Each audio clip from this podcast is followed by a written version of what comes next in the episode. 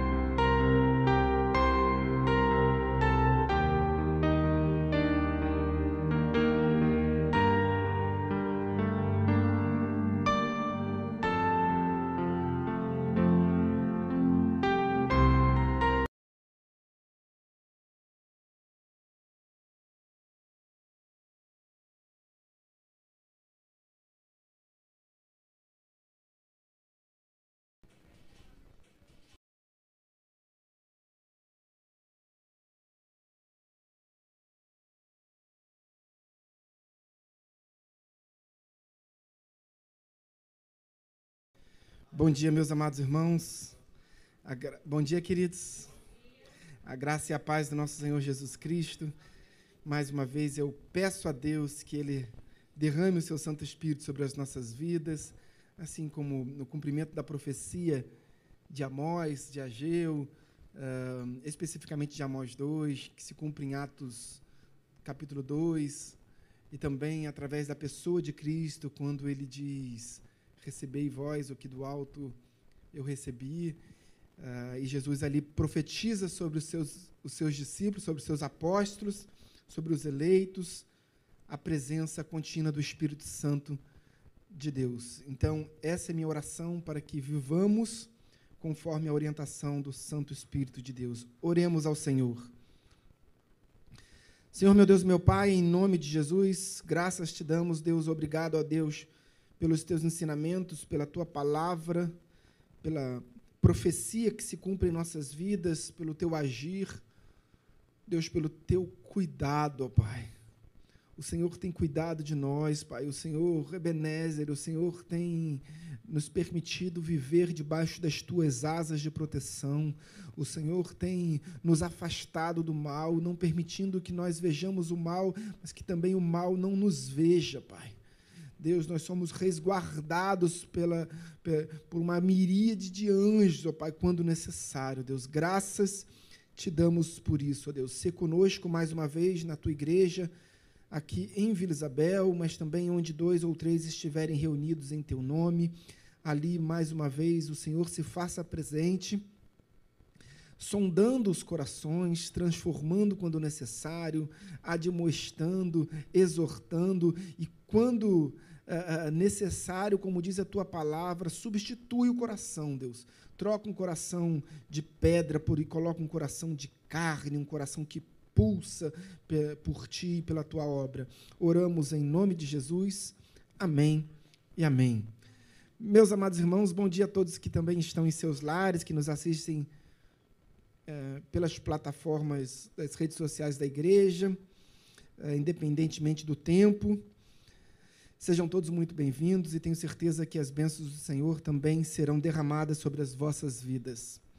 Hoje vamos falar sobre Tiago, o maior, o apóstolo ambicioso. Existem três Tiagos dois Tiagos dentre os apóstolos, dentre os escolhidos ali para os doze, três Tiagos mais proeminentes na, na, Bíblia, quatro Tiagos citados. Há ainda uma expectativa, uma, uma questão cultural de que um desses Tiagos também seria o pai de, é, de Judas, seria um dos 70 enviados. Enfim, aí já é uma questão cultural, mas quatro Tiagos são citados na Bíblia uh, dois dentre os apóstolos. Dentre esses dois dos apóstolos, um deles é chamado de Tiago o maior e outro deles é chamado de Tiago o menor. Nenhum desses era o irmão de Jesus. A epístola de Tiago fora escrita pelo bispo da igreja de Jerusalém, é primeiro, primeiro texto neotestamentário, uh, escrito pelo irmão do nosso Senhor Jesus Cristo, Tiago. Uh, Tiago, irmão do Senhor Jesus Cristo, lembramos bem, não era um dos apóstolos, haja vista que uh, este Tiago só passou a crer em Cristo como o Messias, em Jesus como o Messias, como o Cristo, após a ressurreição de Cristo. Fato é que Tiago irmão do nosso Senhor Jesus Cristo, chegou a conjecturar e armar uma armadilha a Sorrelfa para que Jesus fosse preso na volta de Jesus da Galileia para Jerusalém.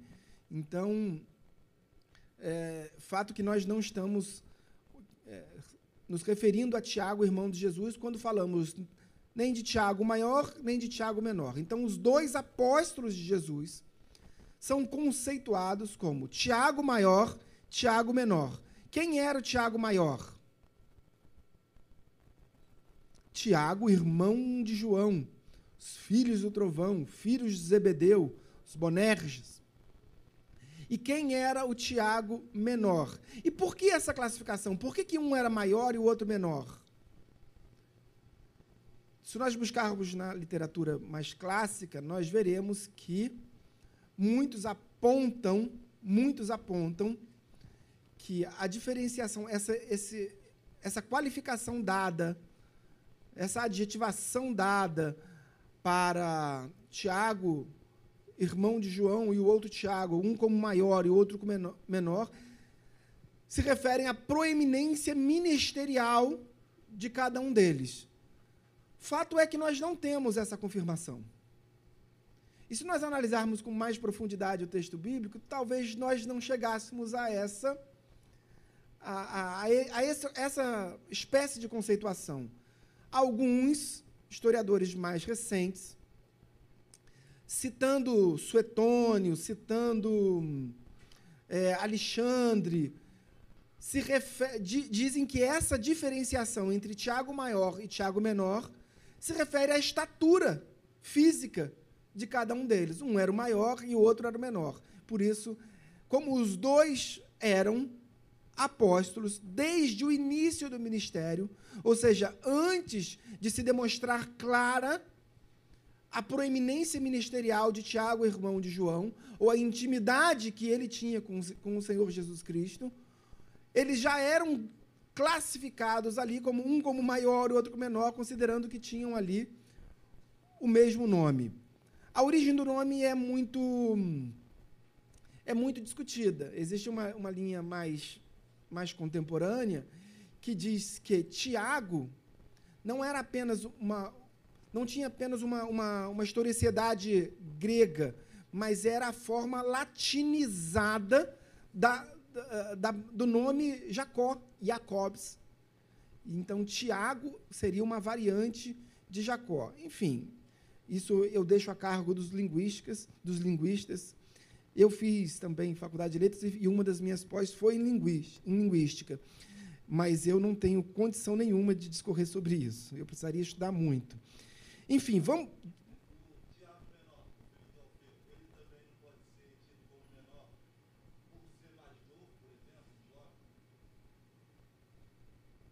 Pode. Eu creio que sim, Rodrigo. Assim, eu, eu, eu, eu deixo. É, eu não faço a menor ideia. Eu, eu creio que sim. É assim. eu não faço a menor. É, realmente não sei, porque não há uma, uma, uma história clássica. Ah, os, os pais da igreja, os padres apostólicos foram aqueles que chegaram a conviver com, com os apóstolos. Uh, eles não, não fazem essa distinção. Né? Então, não esclarecem o porquê dessa, desse efeito qualificativo sobre cada nome. Então, realmente, eu acho que tudo vai ficar no campo da conjecturação. O fato é a gente entender quem era Tiago maior e quem era Tiago menor. Tá bom? Então, Tiago maior é o Tiago, irmão de João, filho de Bonerges, sócio de Pedro e André. Eles tinham ali uma pequena indústria pesqueira, uh, próximo de. A indústria ficava, segundo a tradição, próximo a Cafarnaum, que era a cidade onde Pedro morava, uh, mas ficava exatamente nas margens ali do lago de Tiberíades, o mar da Galileia. E ali eles se estabeleceram, era uma pequena, rudimentar indústria pesqueira em que os quatro eram sócios. Imagina briga todos os dias, com sócio Uh, André, tudo bem, mas Pedro, Tiago e João na mesma empresa como sócios. Jesus amado, só o Senhor. Vamos ao texto bíblico. Eu peço que você abra a sua Bíblia no Evangelho de Marcos. Você pode abrir tanto a revista quanto a Bíblia. Na revista tem o texto inteiro, então nós vamos ler pela revista. Eu estou com a minha Bíblia aberta aqui também. Marcos capítulo 10 a partir do verso 35. Se você ainda não adquiriu a revista, não perca essa oportunidade. Nós estamos ainda na lição 4. Então você vai usar essa revista por pelo menos mais dois meses, ou um pouco mais. Assim diz a palavra do Senhor. Então se aproximaram dele Tiago e João, filhos de Zebedeu, dizendo: Mestre, queremos que o Senhor nos conceda o que vamos pedir. E Jesus lhes perguntou: O que querem que eu lhes faça? Eles responderam: Permite-nos que, na sua glória, nos assentemos um à sua direita e outro à sua esquerda. Mas Jesus lhes disse: Vocês não sabem o que estão pedindo. Será que podem beber o cálice que eu bebo ou receber o batismo com que eu sou batizado? Eles responderam: Podemos. Então Jesus lhes disse: Vocês beberão o cálice que eu bebo e receberão o batismo com que eu sou batizado. Quanto a sentar à minha direita ou à minha esquerda, não me compete concedê-lo, pois é para aqueles a quem está preparada. Quando os outros dos dez discípulos ouviram isto, começaram a ficar indignados com Tiago e João. Vamos na parte introdutória do texto da nossa revista, ele diz assim: quem foi Tiago o maior?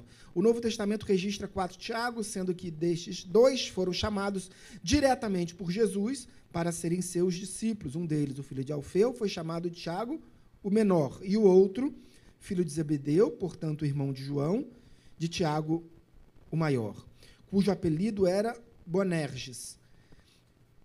E sobre que os, e e sobre quem trataremos nesta lição. Sobre a diferença entre o qualificativo de ambos, maior e menor, talvez apontasse a altura dos mesmos, sendo esta a ideia comumente aceita como a mais plausível, ou ainda a proeminência de um em suas atividades ministeriais sobre o outro.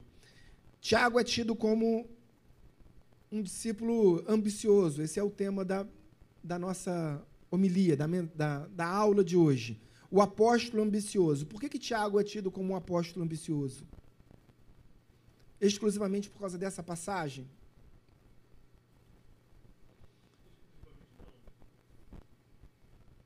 Exclusivamente não. Eu também concordo. Eu acho que, claro, que se não fosse essa passagem, talvez isso não ficasse tão evidenciado.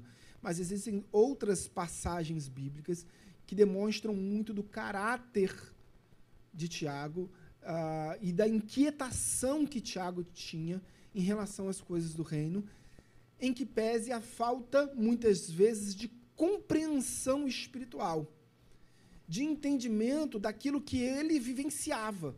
Tiago era um homem que vivenciava grandes milagres de Jesus, eh, alguns deles exclusivamente vivenciados eh, por Tiago, Pedro e João, os discípulos mais íntimos. Por que, que Pedro, Tiago e João eram discípulos mais íntimos? Nós aprendemos na sexta-feira, quem esteve na, na sede do nosso ministério na sexta-feira ouviu uma mensagem absolutamente impactante.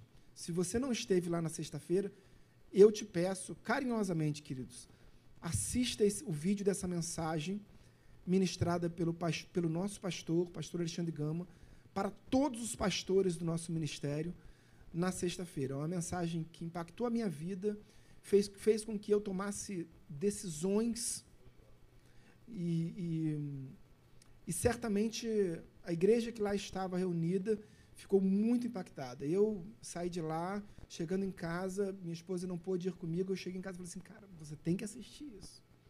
Você tem que assistir isso. É muito impactante. E ele fala é, da personalidade um pouco também de Jesus, dizendo que Jesus chama para próximo de si aqueles em que ele mais confiava espiritualmente, aqueles que eles chamava de amigos e podia ali compartilhar suas dores, suas angústias. É, Tiago era, era, um, era uma pessoa íntima de Jesus. Tiago ele, ele buscava, ele tinha essa oportunidade de, de se alimentar exclusivamente das falas e dos milagres de Jesus, dos feitos de Jesus, porque estava ali convivendo com Jesus no íntimo. Quando Jesus opera o milagre da ressurreição da filha de Jairo, ainda que algumas pessoas, é, imagina, num momento de sepultamento, no momento de tristeza, onde uma criança vem a óbito, algumas pessoas riam de Jesus, porque Jesus é dito que ela não estava morta, mas sim apenas dormindo. Então, para essas pessoas, Jesus limitou o mistério, a revelação, o milagre. Jesus não demonstrou a essas pessoas que não tinham fé suficiente para vivenciar aquele milagre. Fato é que em toda a história bíblica, Jesus exige de nós a manifestação da nossa fé para que possamos viver o milagre. Não existe episódio bíblico que, não, que isso não tenha se manifestado. Quando Jesus uh, cura o servo do centurião, há manifestação. Quando Jesus o cura uh, o cego de Jericó, quando, uh, quando Jesus cura o paralítico no tanque de Betesda, em todos esses episódios há manifestação de fé. E quando essa manifestação não é, é objetiva e direta, Jesus faz com que ela seja. Jesus pergunta para o cego, que todo mundo vê que é cego, que está sendo conduzido para que chegue até Jesus. Ou seja, todos viam que era cego e Jesus diz: O que, que você quer que eu te faça? O que, que Jesus fala para o, para o paralítico no tanque de Betesda? Quem ficava no tanque de Betesda? Quem era? Quem tinha alguma enfermidade? Muitos paralíticos, coxos. E o que, que Jesus pergunta? O que quer que eu te faça? Jesus quer a manifestação dessa fé.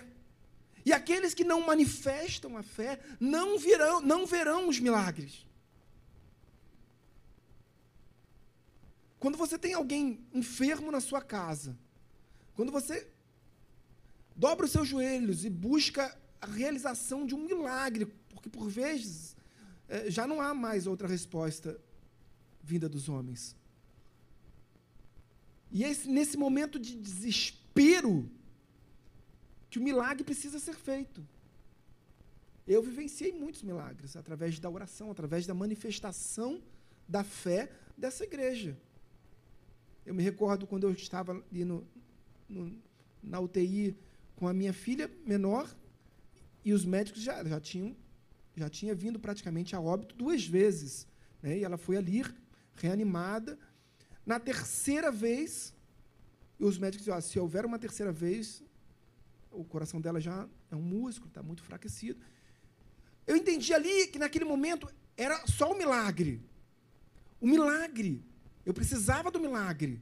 Eu precisava manifestar a fé. Então a igreja, é, convocada pelo anjo da igreja, ela dobrou seus joelhos, manifestou a fé exerceu a fé, e naquele momento Deus operou um milagre. Eu levantei quando os aparelhos apitaram, eu levantei para entregar minha filha ao Senhor, de madrugada. Mas ali naquele momento era o medicamento que tinha acabado.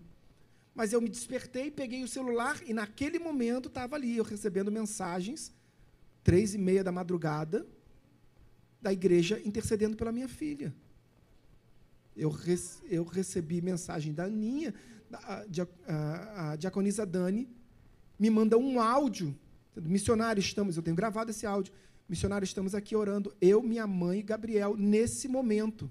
E naquele momento da manifestação da fé, Deus estava operando um milagre na minha filha. No dia seguinte, minha filha saiu da UTI e foi para o semi-intensivo.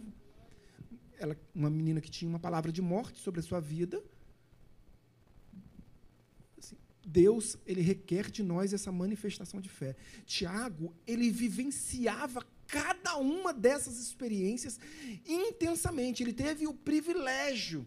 E aí, quando acompanhamos a vida de Tiago, a gente fala assim: caramba, que homem cabeça dura. Como um homem que teve esse privilégio tão grande tem atitudes tão desconexas do mundo espiritual. E a gente vai compreender um pouco sobre essas atitudes de Tiago à medida que a gente avançar na revista. Mas eu quero contar algo interessante. Tiago, vocês sabem que foi o primeiro.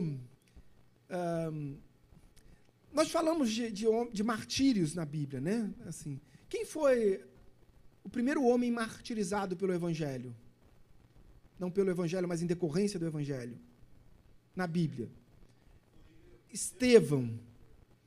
Estevão, o primeiro mártir, o primeiro homem martirizado em decorrência da fé que professava.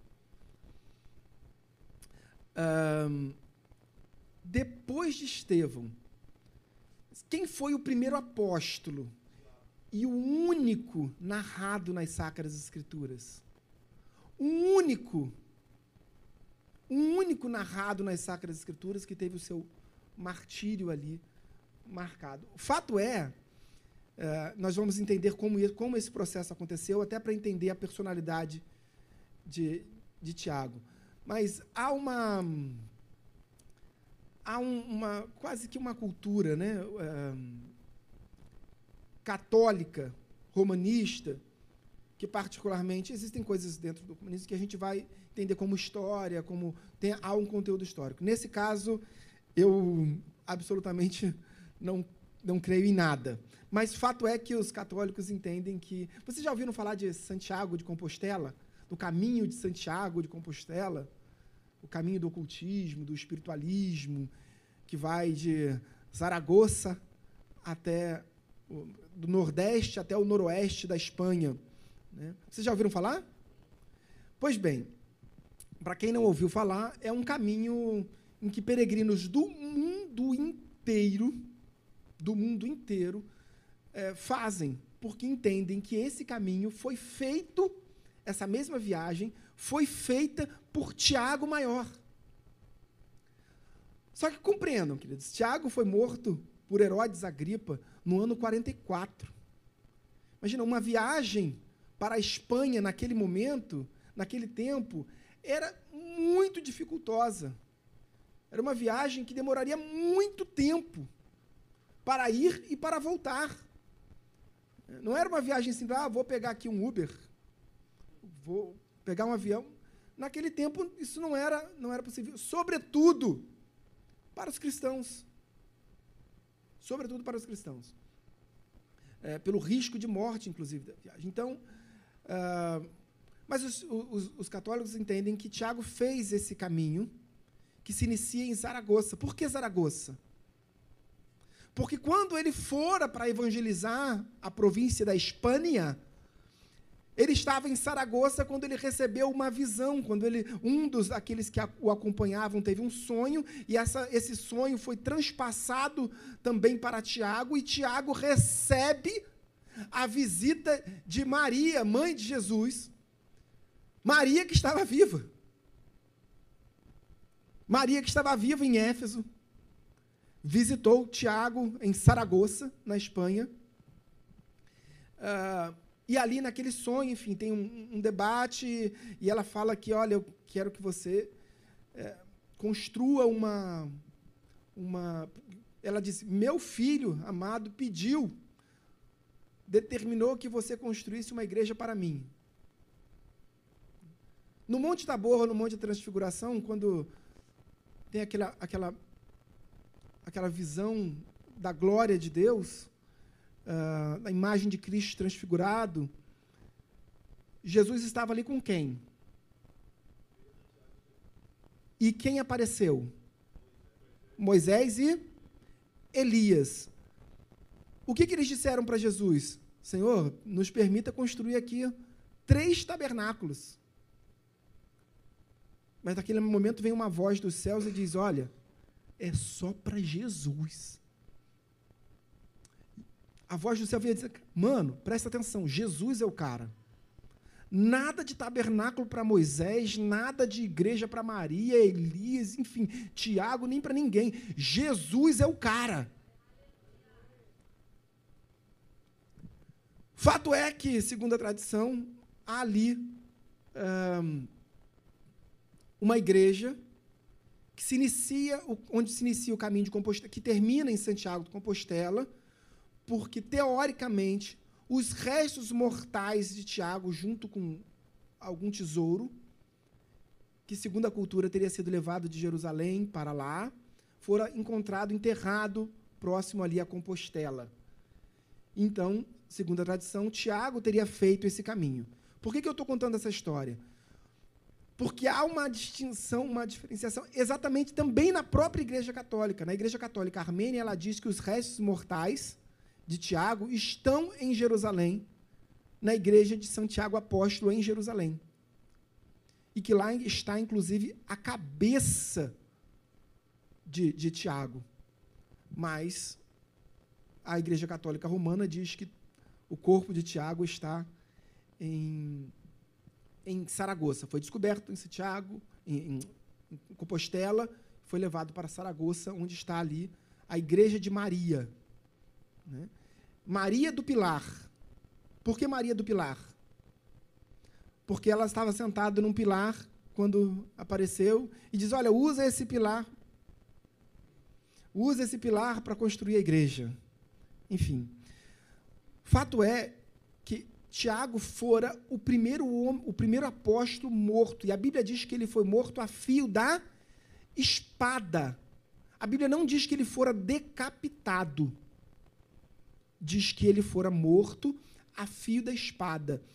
E aí, para quem esteve nos domingos passados, quando eu, pastor, nós falamos de Ágabo, daquela profecia que foi dada ao profeta Ágabo, em Atos capítulo 11, pouquinho tempo antes da morte de Tiago, e ele dizia que, olha, haverá fome sobre todo o Império Romano, sobre todo o mundo. Jesus. Haverá fome sobre todo o mundo. O que acontece? É, nesse período de fome, após a instituição de, do imperador Cláudio, após o início do império de Cláudio, no ano 41, houve fome na terra, e sobretudo na Judéia. Herodes Agripa, ele fora para Roma, como aconteceu... A, quem determinou a morte de Tiago? Herodes Agripa. Por quê? Herodes Agripa era considerado rei da Judéia, uh, e os judeus se levantaram contra Herodes Agripa, um fariseu, porque havia fome e Roma não auxiliava, Roma não mandava é, nutrientes, é, grãos de Roma ou de outros lugares do império para saciar a fome dos judeus. Então eles se levantaram contra Agripa. Para acalmar um pouco esse levante, ele determinou a, a, a prisão e morte dos seguidores de Cristo. Isso começou com Tiago Maior. Né? Ele viu que o povo ainda se agradou, a Bíblia diz que o povo se agradou da morte de Tiago. Que os judeus se agradaram da morte de Tiago. Em função disso, ele determinou também a prisão e morte de Pedro. Pedro foi preso nós sabemos que ele foi solto depois, porque as cadeias se romperam. Fato é uh, que Herodes, quando fora nomeado, ele fora nomeado com esse propósito de perseguição à igreja cristã. E nesse momento de perseguição, há o que acontece, o que nós chamamos de segunda grande dispersão do cristianismo. Primeira, logo após a morte de Estevão, e segundo, logo após a morte de Tiago. A morte de Tiago enseja um avanço do cristianismo. Um avanço histórico, ainda que debaixo das loucuras de Cláudio. Cláudio, daria um livro aqui eu falar de Cláudio, um, mas só para vocês terem uma ideia. Ele fora o único que resistiu. Quando Calígula ainda era imperador, ele determinou a morte de todos os seus familiares, todos. O cara era muito gente boa. Mandou matar todo mundo. Todo mundo que tinha algum laço de sangue. O único que não foi encontrado foi Cláudio. O único, e ele não havia nem nascido na Península Itálica. O único não foi encontrado. Depois ele foi encontrado aonde? Tremendo atrás da cortina. Mas Calígula já havia morrido. Ele estava lá escondido atrás da cortina. Assim, vamos, vamos nomear como imperador esse medroso. Só que enfim, é uma história longa, não dá para a gente avançar aqui muito, senão a gente não entra na revista. Vamos avançar na revista. Uh, ambicionar algo não significa necessariamente um erro. Sem ambição, você nem se levanta da cama. A questão não é ter ambição, mas sim o objeto da mesma. Ambicionar ser igual a Jesus, guardadas as devidas proporções, é algo bom, como declarou Paulo: sede meus imitadores, assim como eu sou de Cristo. A ambição de Tiago e seu irmão, apoiados por sua mãe, conforme Mateus 20, entretanto, apontavam uma postura egoísta e egocêntrica, quando pediram para serem honrados acima dos dez apóstolos. Isso gerou, de fato, queridos, uma, uma contenda entre os apóstolos, que se levantaram especialmente contra João, um, por essa postura. Ego... Qual é a diferença entre o egocentrismo e o egoísmo? Isso mesmo. Eu entendo que egoísmo é, é, é parte é, de fora para dentro. É, assim, posso explicar assim. E egocentrismo é de dentro para fora. Quer dizer, os meus sentimentos, eu quero tudo que está ao meu redor, eu quero para mim. Egoísmo. Agora, eu quero tudo que eu possa dar também para mim. É isso. Entenderam? Ninguém entendeu? Depois pergunta para o missionário Alexandre. O egoísmo, ele quer tudo. Ele não, não apenas quer ser o centro das atenções. Não importa se tem outras pessoas. Ele quer tudo para ele. É, um, é, é, o sujeito que ambiciona, independentemente de quem esteja à sua frente, que ele precisa derrubar ou não, não importam as pessoas. O egocêntrico ele se importa com as pessoas. Ele se importa que as pessoas o vejam e o amem. Ele quer sempre ser o centro das atenções. Então, há, de certa forma, para o egocêntrico, uma importância que é dada às pessoas, porque ele quer ser o mais proeminente. Exato, ainda. Exatamente. Ainda que ele tenha que passar por cima do desejo dessas pessoas, enfim, do respeito a essas pessoas, ainda que, uh, por exemplo, dos doze, por que, que eles queriam sentar um à direita e outro à esquerda? Porque tinham outros.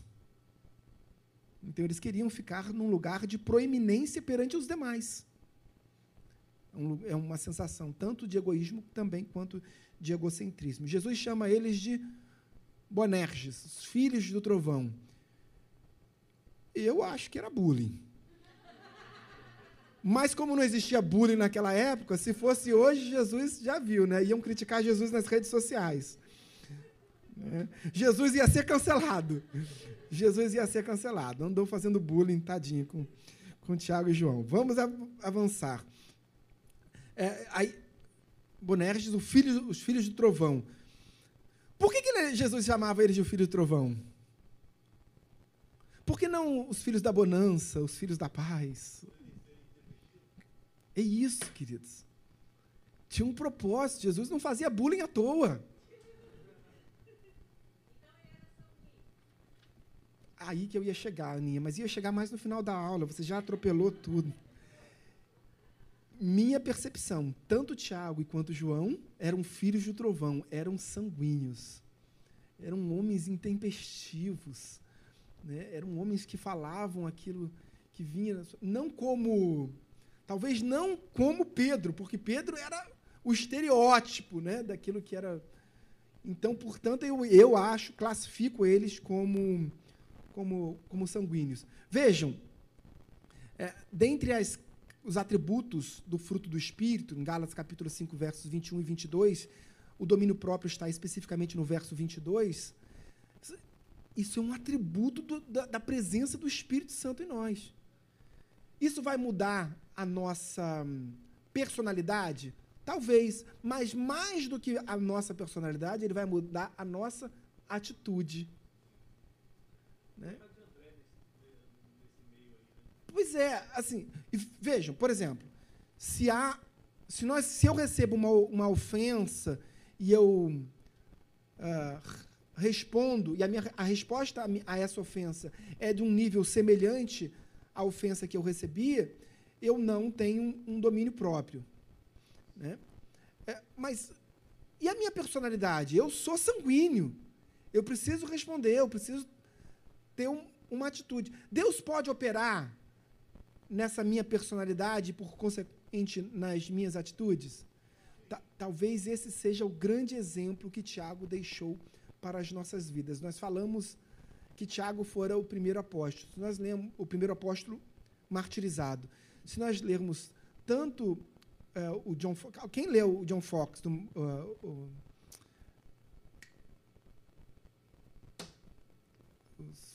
esqueci o nome do livro, gente, famoso, Martírios, Mar, Jesus, esqueci, li o livro há pouco tempo, indicação do Bruno, Bruno que me indicou, um livro famoso, todo mundo já leu, mas eu não tinha lido e li agora. É, esse livro ele cita uma passagem em que no momento em que Tiago é preso para ser morto a fio da espada, um dos guardas que estava levando Tiago diz assim: "Olha, eu também sou cristão". Foi, é que benção, rapaz. Deixa eu orar por você. É, não, eu também sou. Vamos lá, eu vou ser morto contigo. Diz: olha, se vão matar Tiago, eu também. Me mata também. Eu vou cumprir aqui, sou soldado, vou levar ele também. Mas me mata também. E essa história ela é tão verdadeira que ela é contada tanto por Eusébio de Cesareia quanto por outro pai da igreja, que eu já não me recordo. Ele não fala isso no livro, mas eu tenho esses livros em casa e é, é, eles relatam essa mesma história. Uh, e aí, antes de ser morto, Tiago deixa as suas últimas palavras. Quais foram as últimas palavras de Tiago, segundo esses autores? Quais foram as primeiras palavras de Cristo depois de quando ele se encontra com Maria e Maria o identifica? Inicialmente ela não identifica, mas logo em seguida, naquele mesmo dia, no período da tarde, Jesus se encontra com, aparece aos discípulos depois da ressurreição, é, no cenáculo. E quais foram as primeiras palavras de Jesus? Paz seja convosco. E aí todo mundo fica assim.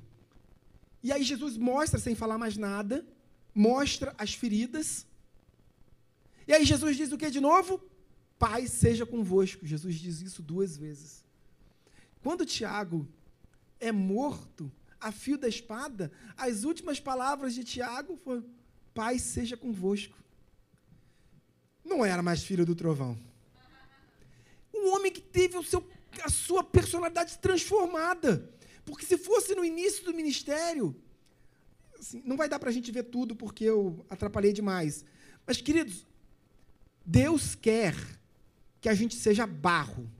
Não é isso? Quem teve aqui quarta-feira, é, na, na, pregação incrível do pastor Breitner Lobato, é, ele citou, ele disse que, olha, nós somos filhos, é, o Senhor é o Pai, nós somos filhos. E ele bateu muito nessa tecla da importância de entendermos que somos filhos. E ele cita Isaías 64, 8, que é um, um, um, verso que eu gosto muito, que diz assim: E agora, Senhor, tu és o Pai, tu és meu Pai, tu és o meu Senhor, tu és o meu Pai. E aí ele continua dizendo assim: e nós somos o, bairro, o barro e tu o oleiro. Ele está dizendo assim: olha, a gente precisa ser moldado pelas mãos do nosso pai. A gente precisa ter o nosso caráter, a nossa personalidade moldada debaixo da palavra daquilo que o Senhor vem falando conosco. A gente tem que se permitir ser moldado por essa palavra. Para que o nosso caráter, as nossas atitudes sejam transformadas eu diuturnamente sou transformado por essa palavra. E eu quero me permitir ser transformado. Eu tomo atitudes, eu já compartilhei com o meu pastor, que eu tomei uma atitude muito importante na minha vida na sexta-feira, quando eu ouvi aquela mensagem. Muito importante. Ah, porque eu preciso ser moldado por aquilo que o Senhor fala conosco. Eu não posso ter os meus ouvidos tampados, muitas vezes eu tenho. Vocês não, mas eu tenho, queridos. Então a gente precisa é, destravar mais o nosso relacionamento do, do meu espírito com o espírito de Deus. A gente precisa estar mais sensível a ouvir a voz de Deus. Primeiras damas.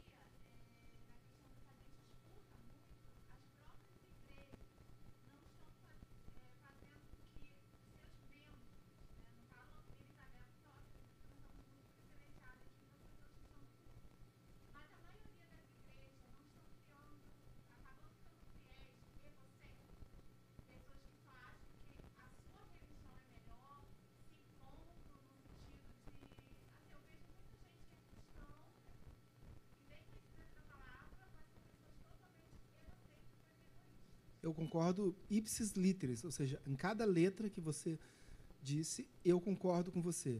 Acho que também isso vem de uma influência norte-americana é, muito intensa, com algumas grandes lideranças, eu não preciso citar nomes, mas algumas grandes lideranças que se tornaram é, um berço, um, que agiram fortemente durante a gênese do, do pentecostalismo e do neopentecostalismo na América Latina e especialmente no Brasil.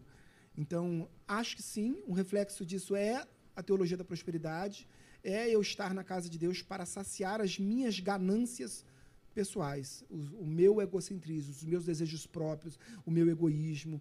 Acho, é, concordo contigo, e o fato de nós não darmos aberturas, assim, ah, a minha igreja, é, a, a salvação vem da minha igreja. A salvação vem da minha igreja e não de Cristo. Né? Então, isso também é, reflete aquilo que nós somos da nossa natureza adâmica caída, de que a, a resolução dos meus problemas só eu posso atingir. Eu concordo plenamente com, contigo, Amanda, e eu acho que a gente precisa viver mais esse processo de transformação. Né? É, louvo a Deus pela sua vida, porque você é um agente de transformação. É, desse processo todo, a gente precisa de lideranças e de exemplos para que a gente continue se permitindo ser transformado pelo agir do Evangelho. Missionário. Então, eu ia falar sobre a questão do. do quando a gente lê o Ambicioso, né, quando a gente está falando sobre a equipe de Jesus, Pedro ele não perdeu efetivamente o ser sanguíneo. Não. Tanto que quando ele está com Pedro e João indo para o templo, está ele e João indo para o templo, quando o, o, o pedinte fala, ele é que responde. Olha para nós. É. Quer dizer, ele continua sendo sanguíneo. O que mudou foram as atitudes a partir dessa sanguinidade. Exato. Eu concordo plenamente e acho que também Tiago. Eu não estou dizendo que Tiago perdeu totalmente a sua característica, mas a- a- é a questão do domínio próprio. É a questão do domínio próprio. É, muitas vezes você vai ter 20 anos de evangelho e tem uma hora que os- as pessoas falam assim: ah, por pouco que eu não desci da cruz. Não é? Ah, desci da cruz. Não, não tem opção de descer da cruz, queridos. Tem opção. Jesus não pediu para você subir na cruz. Jesus pediu para você carregar ela.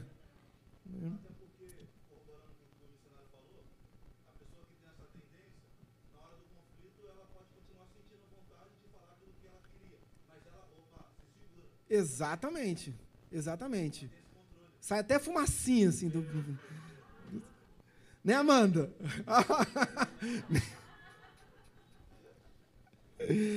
Amém. Vamos, vamos, vamos avançar. Só para a gente concluir, Jesus. Diz o texto em Lucas capítulo 9, 52, verso 55. E enviou mensageiros que fossem na frente. Indo eles, entraram numa aldeia de samaritanos para lhes preparar pousada.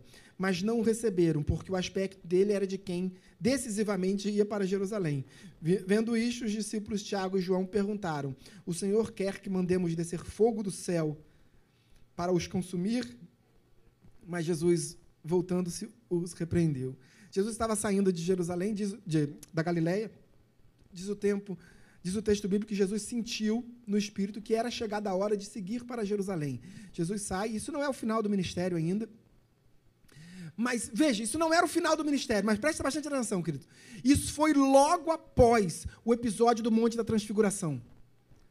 Ou seja, alguns poucos dias depois do miraculoso episódio do, da- do Monte da Transfiguração, o que culturalmente se entende como Monte Tabor, ah, Jesus decide ir para Jerusalém, manda alguns discípulos irem à frente para encontrar pousada em uma aldeia de samaritanos, né, porque eu acho que a internet estava ruim, eles não conseguiam reservar ali a vaga. É, eles foram e chegaram lá, viram que as roupas deles, as roupas de Jesus, eram de que eram de judeus que se dirigiam a Jerusalém, então eles não receberam ali, né? E aí ele, Tiago diz: Olha, Senhor, queres que façamos, façamos uma oração para descer fogo do céu? Jesus. Olha a oração de um homem que acabara de descer do monte da transfiguração. O desejo do homem era mandar consumir todo mundo. Jesus, a Bí- a Bíblia diz que Jesus fica indignado. Olha, vocês não sabem de que espírito sois feitos. De que espírito eu vim. Quem eu sou. Vocês não sabem nada. Que isso? Nem parece que é igreja. Quase que Jesus diz: olha, se converte, rapaz. E aí Jesus diz: olha, ah, eu não vim para gerar morte, eu vim para gerar vida. Eu vim para que eles sejam salvos e não mortos. Enfim, não dá para a gente é, se aprofundar nesse, nesse texto, tem muita coisa que eu queria é, abordar, mas, enfim, já passamos muito do horário. É, vamos orar. Fato é que, veja, que depois desse episódio em que ele é, se classifica, ele faz, ele honra o seu, o seu apelido de filho do trovão, depois, na sua morte, ele diz: Pai, seja convosco. Então, é um homem que, de fato, fora, se permitiu ser transformado pelo Evangelho, transformado pelo amor de Cristo. Algo importante, só para finalizar, queridos. O que a Amanda falou e que a gente precisa. Há uma diferenciação muito grande entre o tempo de Tiago e o nosso tempo. Qual é a, a primeira grande uh, diferenciação? Jesus estava presente fisicamente. Amém? Nesse tempo, Jesus não está presente fisicamente.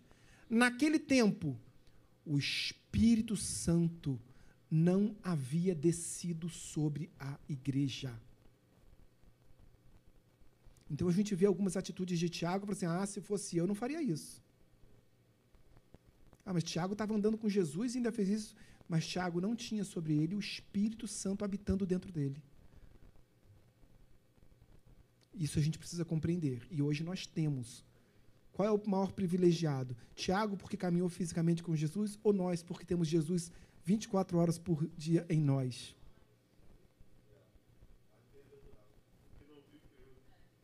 Amém? Vamos orar? Desculpe pelo avançar do horário, queridos.